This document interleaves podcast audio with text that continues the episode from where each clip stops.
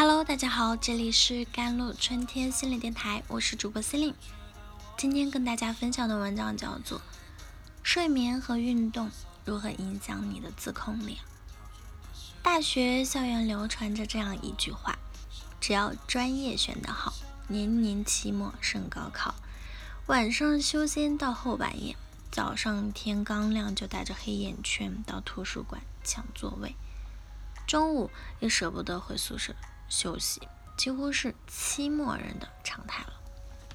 体育课在期末前两周结束啊，那强制要求的课外活动、运动呢也早早结束，更是让本不富裕的体育锻炼时间雪上加霜，牺牲了睡眠和运动的时间。但在图书馆打开手机的频率却比平时更多，一天结束。内心充满了啥也没干的空虚感和挫败感。为什么会出现这样的现象呢？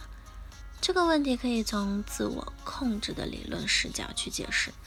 自我控制是指个体自主调节行为啊，并使其与个人价值和社会期望相匹配的过程，包括对认知、情感和行为的控制。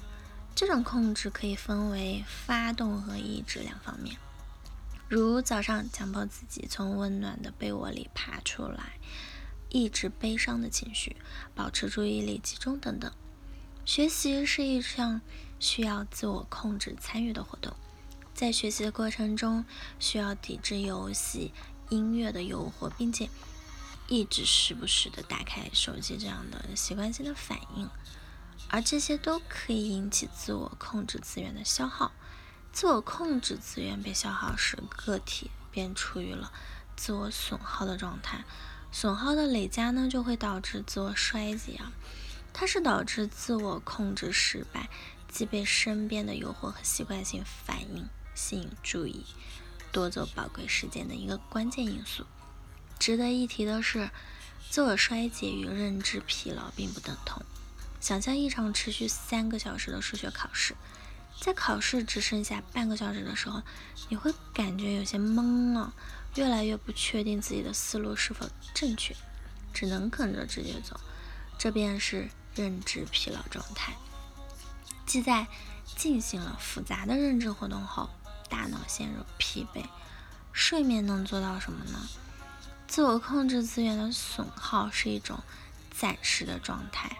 如同肌肉疲劳一样，可以通过休息等方式进行恢复。睡眠作为人类最主要的休息手段，长期以来也被认为是恢复自我控制资源最有效的途径。当然，夜间优质的睡眠更为重要。心理学家曾经做过这样一个研究，让参加实验的志愿者整晚不睡。观察他们第二天在工作任务中的表现，结果发现，熬了一个通宵的志愿者出现注意力难以集中、情绪调节失败和对工作的投入减少等现象，即认知、情感、行为的控制均出现了问题。这从反面证明了睡眠对自我控制的重要意义。此外呢，同事们经过深入的研究发现啊。当自我控制资源损耗程度较轻时，较强的动机和对完成任务的信心可以抵制自我损耗。但当自我控制资源严重损耗时，动机和信心就不具有这种作用。这时，只有通过睡眠才能达到较好的恢复效果了。可见，睡眠是自我控制恢复资源尚且易于理解啊。那它是特效药啦，其效果立竿见影。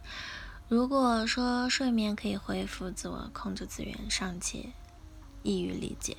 睡眠本来就伴随着能量的恢复，但提到运动，我们总会将其与气喘吁吁啊、精疲力尽啊等词汇联系起来。剧烈运动过后，也难以静下来学习。作为消耗能量的过程，运动真的可以帮助恢复自我控制资源吗？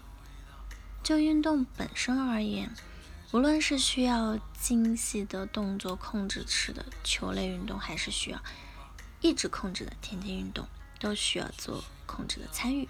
毫无疑问，这样的活动是消耗自我控制资源的。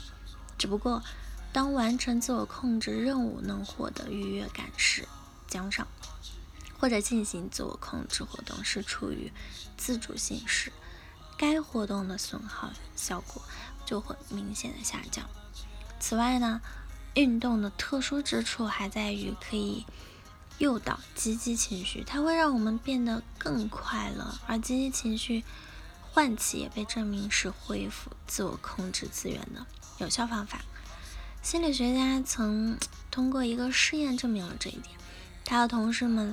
自我损耗下的被试观看喜剧，发现他们的损耗状况得到了明显的改善。运动和喜剧对情绪的作用类似，都可以诱导积极情绪来帮助恢复自我控制资源。可见，运动的恢复是一个间接作用的过程。这一过程有一定的条件，倘若运动适量。其对自我控制资源的损耗就不那么多。倘若我们自发参与运动，就能让我们变得更开心，而这可以对自我控制资源起到恢复作用嘛？如果对自我控制资源恢复大于对其的损耗呢？整体来看就是对自我控制行为有益的。好了，以上就是今天的节目内容了。咨询请加我的手机微信号。幺三八二二七幺八九九五，我是 Celine，我们下期节目再见。